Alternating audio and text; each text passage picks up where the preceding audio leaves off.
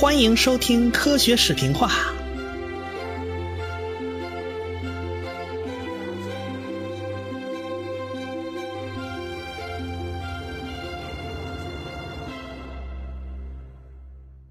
一九零五年呢，那是热热闹闹的一年，在东方啊，这是大清光绪三十一年。这一年，在东北的土地上发生了日俄战争，俄国人打输了，全世界啊都为之侧目啊。这个欧洲大鼻子怎么就败给了亚洲小鼻子了呢？这个俄国国内也就开锅了，整个俄国一片混乱，到处有罢工啊、暴动，这史称叫一九零五年革命。哎，这一年同盟会在日本成立啊，国内也开始建设我国自主修建的第一条铁路，叫京张铁路。那工程师嘛，就是詹天佑喽。这东方这边，那在欧洲那头呢就不一样了。这一年在后来的物理学史上被称为奇迹年，因为一个在伯尔尼专利局工作的年轻人接连发表了五篇论文。在后世的人看来啊，那每一篇都精彩绝伦，特别是其中有一篇，那是划时代的文章，叫《论运动物体的电动力学》，那是直接开创了一门前所未有的运动学，也就是我们通常所说的狭义相对论。有关相对论的这个具体情况，可以去听我以前讲的《宇宙大爆炸》系列，那个开篇就是。有关狭义相对论和这个广义相对论的啊，那个重点是讲相对论这一块。我们这部书呢，重点就是讲量子力学嘛，因此我们就要提到它的另外一篇论文，就是关于光的产生、转化和一个试探性观点。你听没有？说这个话都不是很有底气啊！我试探一下，我试探性观点，因为他还没有实验去验证。这篇论文那是量子力学的重要里程碑之一啊！但是这篇文章当年没引起物理学界太大关注，因为这个啊相对论太耀眼了嘛，这是都被相对论抢了风头是吧？还有一点呢，这个这篇论文讲的很有道理啊，一切都解释得通，但是你毕竟没有实验支持嘛，大家脑子一时半会儿还想不开，还不太敢接受，那姑且一听就扔到一边去了。还有一个原因呢，就是使得大家对这个爱因斯坦这篇论文不太感冒啊，因为大家认为啊，这个光电效应已经被成功的解释了啊，不需要爱因斯坦多此一举。仔细研究光电效应，而且解释了光电效应的那个科学家呢，一九零五年这一年刚好拿了诺贝尔物理学奖，那是出了名的实验物理学家，那如日中天。相比之下，这个爱因斯坦最后啊是显示出了那种巨星风范，但当时他还什么都不是啊！别忘了那是一九零五年，当时的爱因斯坦还是萤火虫的屁股，没多大点亮啊！所以一九零五年这个物理学的奇迹年，那是因为后来爱因斯坦名气大了，人们才追风啊！这一年是奇迹年，当时呢并没有那么轰动。一九零五年拿了诺贝尔物理学奖的这位科学家叫勒纳德。这个勒纳德一直在研究这个阴极射线，他对阴极射线非常感兴趣。那年头，大学实验室要没个研究阴极射线的，你都不好意思见人呢，对吧？这个汤姆逊不就是发现这个阴极射线是电子流吗？这个勒纳德也知道这消息了，他也开始研究，他就把目光啊盯上这个光电效应。要说这个光电效应呢，说起来就话长啊。那小孩没娘，说起来话长。往前追溯的话，那追溯到什么时候？追溯到亚历山大·贝克勒尔，追溯追溯到那儿去了。这个亚历山大·贝克勒尔是谁呢？就是我们前文书讲过的那个发现放射性的那个安东尼·亨利·贝克勒尔他爹，我们就称老贝克勒尔吧。他们家好几代都是科学家啊。老贝克勒尔他爹叫小贝克勒尔，他爷爷也是科学家。哎，他爷爷研究什么东西呢？研究用电解方法提取金属。那一年啊，这个亚历山大贝克勒尔，也就是老贝克勒尔，才十九岁。那一年他就发现啊，在电解液里面放上两根电极，这是相同材料做成的哦。按理说不该有电流啊，不同材料做成的，哎，那就发电了。那相同材料做成的应该没电，结果。一个有光照，一个没光照，哎，居然有电流，哎，这这这个现象就被称为贝克勒尔效应。哎，这是一八三九年的事儿了，那时候小贝克勒尔还没出生呢，啊，就是发现铀的那个辐射的那个小贝克勒尔也一八五二年才出生，而这也就预示着一个现象啊，就是光与电那是分不开的，这是第一次出现啊，光与电是有关系的。再到后来就是著名的赫兹实验，这个赫兹是基尔霍夫的学生啊啊，我们。基尔霍夫的朋友，我们简称叫好基友嘛，他肯定也是好基友之一了，对吧？他对电学就特别感兴趣，尤其是对这个麦克斯韦的电磁学理论啊特熟悉。这赫兹就想验证一下，这个麦克斯韦预言的电磁波是不是正确的？因为当时德国物理学界都信奉，当时有个科学家叫韦伯，信奉他的理论。这个韦伯认为电磁。传送是瞬间抵达，不需要时间。那麦克斯韦呢，就不是这么认为的了。麦克斯韦认为啊，这个电磁作用的传递是需要时间的。哎，我们可以在空间形成电磁波。赫兹呢，就要做个试验来验证这个理论。他就用了一个火花装置来产生电磁波啊，那个电容器啊，接个放电。那接收呢，你有发射就得有接收啊。那接收，它就采用了一个金属圆环，这个环呢有个缺口，哎，他把这两个装置离开一段距离，这边打火花那那边那缺口圆环呢，这缺口上应该有火花子冒出来，哎，这感应了，对吧？他怕看不清楚，他特地造了一暗室啊，这个暗室里边黑灯瞎火的，就是为了观察这个小火花啊不被干扰。他果然看到有火花感应冒出来了，那就说明电磁作用是可以传播一段距离的。那金属环离那个火花发生器有十米远呢，那不算短了。他就在暗室的一面墙上呢铺了一大片的金属板，哎，他就觉得啊，这个电磁波应该可以被金属反射。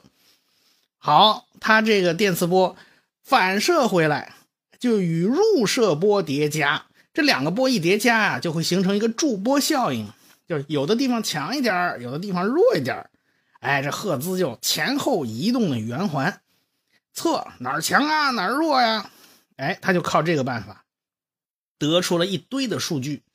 用这个驻波强弱呢，我就可以知道波长，我可可以反推电磁波的速度。结果他反推了一下，就发现这个电磁波的速度。居然跟光是一样的，这是一八八八年的事了啊！到了一八八九年，他就宣称啊，电磁波跟光是一回事光是一种电磁现象。此时距离麦克斯韦大师去世刚好十年，哎，那个爱因斯坦小朋友刚好十岁了啊，他也是一八七九年出生的。那赫兹当然就对电磁波着迷呀，这东西哎呀太有意思了，他就一次一次的做这电磁波实验，结果他就发现了一个很奇怪的现象。他开始做实验的时候，就是在实验室里做呀，他也能看清楚那火花啊，那能看清楚火花吗？咱就不用往那乌漆麻黑的小黑屋里钻了，对不对？咱就这实验实验室露天做吧。他偶然有一天，他心血来潮，他拿那黑布啊，把那接收端圆环给挡上。啊，拿黑布就围一圈，这不是更容易看清火花吗？哪知这次火花没了，啊，他不挡着他就有，挡住就没了。这赫兹纳闷啊，啊，这不会吧？这难不成这黑布能挡住电磁波？看着不像啊。后来他发现啊，这个缺口大了，缺口改小一点就 OK 了。哎，这样的话黑布挡住也没问题，就把缺口改小。哎，赫兹想啊，这说明。照了光以后，比不照光啊，它火花大，它火花大，它你你缺口大点不要紧啊，它也能跳过去。哎，照了光以后缺口大点没事你不照光呢，缺口就不行，就得缩小，否则的话它打不打不出火花来。赫兹心说这事儿新鲜啊，仔细研究研究，发现不是啥光都行，最好是对面那火花不是对面那火花冒个亮嘛？哎，这边就跟着就好使，哎。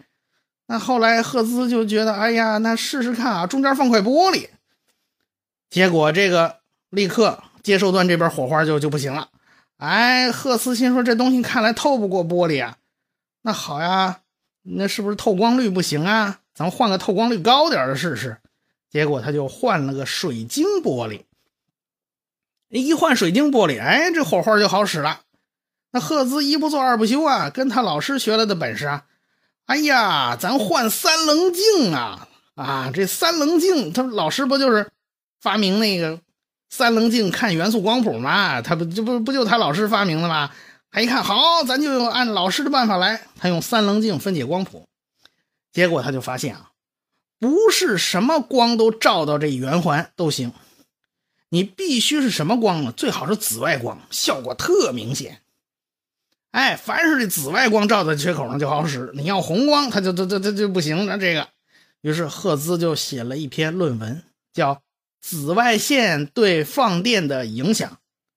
哎，这篇论文，他也就是说，赫兹还是很注意观察的，他把这么细微的一个小小差别都给记下来了。这论文一发表啊，反响就很强烈，大家都开始关注这个现象。这个现象就被称为光电效应。后来呢，大家就设计了很特别的实验啊！你别老看火花大小了，这这不是回事。这个这这测量起来太麻烦。后来呢，就换成金属板了。哎，前面放上一个金属网，哎，金属网接电池正极，然后金属板接电池负极，这电路不通是吧？应该没电。拿弧光一照，居然就有电流通过了，这可奇了怪了。但记住啊，是弧光。什么是弧光？就是电火花发出那个光，我们今天看见路边有那电焊的那电火花就是弧光，那个弧光含有大量紫外线。后来，汤姆逊就做做了那个著名的实验嘛，验证光电效应，也就是发出的那个光电子啊，就是金属板上那个电子跑出来了。哎，过去认为啊，它这冒出来什么东西不知道是什么玩意儿，后来汤姆逊做实验就证明了它是电子。这还是一八九九年的事儿啊。到了一九零零年，这个勒纳德就开始有了新发现了。这个光照金属板，它不是有电子跑出来吗？那这光电子动能有多大呢？这勒纳德就得想个好办法，我来测这个动能有多大。那怎么办？好办，加反向电压，只要电压足够呢，电子不就跑不出来了吗？是吧？那我就测测要多大的反向电压，它电子才跑不出来。咱就可以估算出电子的动能。他一测量不要紧呢，又出奇怪的事儿了。他就发现啊，这个电压跟光强度没关系。按照经典电磁理论，那光就是电磁波嘛，对不对？是能量啊。那光越强，能量越多呀，这电子能够获得的能量就越多呀。那么电子的速度就应该更快呀。这勒纳德发现根本不是这么回事儿，电子的动能恰恰与光照强度一点关系都没有，而是跟光的频率有关系。你低于某个频率，随便你多强的光，人家电子就是不出来，人家说不出来就不出来。嗯，这个勒纳德就发现啊，这事儿用过去的经典的电磁学解释不了啊。按理说，这电子这东西跟光的频率有半毛钱关系啊？啊，什么半毛钱关系也没有嘛，对吧？光是一种电磁波呀，那电子既然带电嘛，就是随着电磁震荡运动，啊，慢慢的就给它抡起来了，然后啊，抡多了就给它抡出去了，最后就被扔出去了嘛，对吧？过去你也好想象嘛，看那功夫片那太极高手推太极球啊，差不多就是这架势啊，那球在手里面来回滚，不断的发力，一次一次把能量给叠加上去，最后嗡一下把那球给扔出去了。也就是说，他得运半天气，哎，一次一次的推，推了半天，再把这球给扔出去。大概这个经典电磁理论就是这么个过程，就是说我电磁波在不断的震荡，然后电子就被忽悠的满街跑，然后晃晃晃，越晃越厉害，越晃越厉害，最后日的一下被扔出去了。大概就是这么个过程。可是这跟观察到的试验现象是有矛盾的。首先，经典理论可没有频率门槛啊。这东西跟频率半毛钱关系也没有啊。第二个，按照经典理论，电磁波，哎，这个晃荡这电子共振嘛，对吧？呃，晃荡这电子往外跑，那你也得且晃一阵呢。你想吧，那功夫大师，那太极功夫大师推那个太极球，要不推半天，他才能把那太极球给扔出去，是不是？他不是上来就扔出去的。可是光电效应来得个快，你一照光，它立刻就来，这怎么解释？用经典电磁理论都解释不了啊！这个勒纳德没法解释啊，最后憋了半天，他想起来一个解释啊，这个不违反经典电磁学，他是这么解释的：这个电子能量啊，不是来自于光，说白了。它不是像太极高手那样不断推球，最后把球给扔出去。光只是起到个扳机作用。这个电子本来就要跑，啊，可惜因为某种原因它被憋住了，它跑不出去。这电磁波恰好跟这电子共振，这频率一匹配，然后它就像扳机一样开闸门，就把电子给放跑了。哎，电子就自己跑了。那既然光起到一个扳机的作用。那么电子的动能也就跟光的强度没啥关系啊！这么一解释，这不都圆满了吗？大家一说，哦，你解释的真好，他想的倒挺美啊啊，对吧？他还说，那个电子为什么他就要想想跑出来呢？啊，为什么就不老老实实待着呢？啊，这个要解释解释原子内部结构啊，我们才能明白这到底是怎么回事啊！你不妨通过光电效应来研究原子核内部结构嘛，对吧？这个电子它怎么就不老实呢？非要逃跑呢？啊！原子结构那年头还没个大的定论，因为我们知道好几个科学家正在研究，还没摸出来呢。听他这么一说，大家都觉得，哎，有道理啊！啊，这个理解起来不困难，咱们就听他的吧！啊，哎，这不，这个一九零五年就为了奖励他在阴极射线方面的研究，就给了他诺贝尔物理学奖。说是阴极射线，其实就是对电子的研究。可是那个专利局的小职员爱因斯坦可不这么看呢，在他认识里边，光这个东西必有蹊跷。要知道，相对论和量子力学要解决的一个很大的问题，就是光的性质问题。光到底是什么玩意儿？那自古以来啊，自自古自自自多古呢，就是从牛顿那会儿开始。光是粒子还是波，就已经吵得不可开交了。那是由来已久的一场争论啊！啊，一个叫托马斯·杨的眼科大夫，他做了双缝干涉实验，证明了光是一种波呀。于是就再也没人说光是粒子了。后来光的波动学说就占了上风，大家都觉得啊，既然光是波，那波应该有传播介质啊，是不是？大家一想，对呀，啊，这个波应该有传输介质啊。那应该在什么里头传播呢？于是大家就翻书本啊，翻翻了半天，哦，就翻出个东西叫以太，说光是在以太里面传播的，电磁波就是以太的振动。可是要知道啊，这是一九零五年呢，爱因斯坦已经要放弃这个以太概念了。那狭义相对论首先就抛弃了以太概念。爱因斯坦是认为啊，不需要以太，光也能传播。可是。我们知道啊，机械波都是要传播介质的，你不可能脱离介质而存在啊。爱因斯坦要想抛弃这个介质，那他就必须解决这个问题啊。那光到底是怎么传播的？所以他当看到这个普朗克的文章啊，顿觉茅塞顿开啊。哦，原来是这样呢，原来这东西是不连续的，是一份一份的。原来有个东西叫光量子，如果光是粒子的话。他要什么传播介质？他什么也不需要，他就能跑吗？所以爱因斯坦很容易的就接受了这种离经叛道的不连续概念。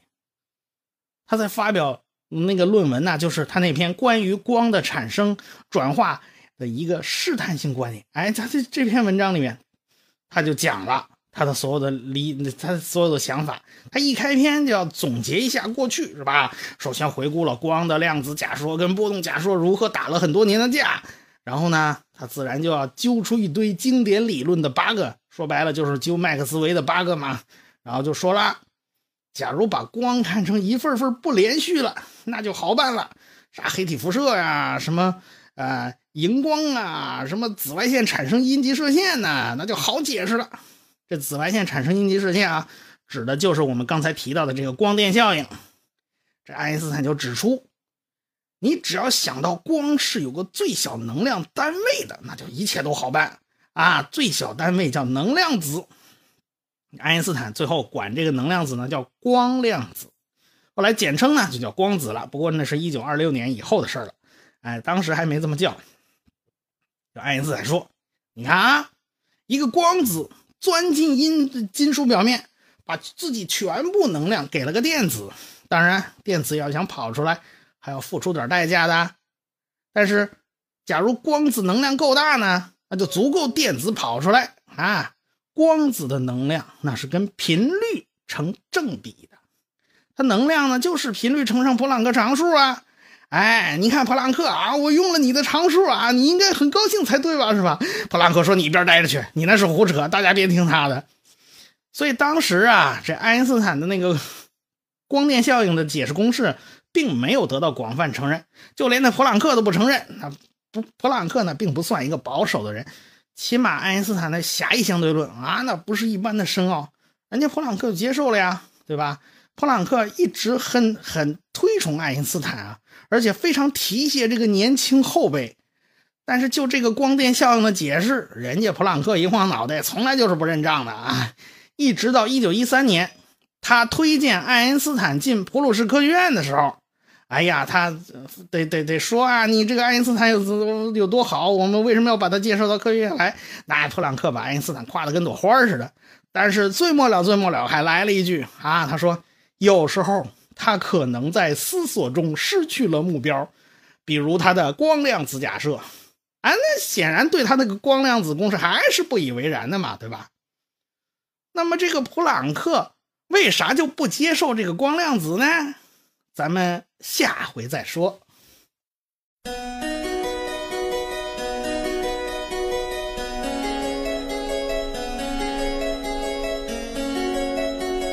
科学史评话的公众微信号已经开通了，只要你搜索“科学史评话”，然后再找那个一把扇子图标，点击以后添加就可以了。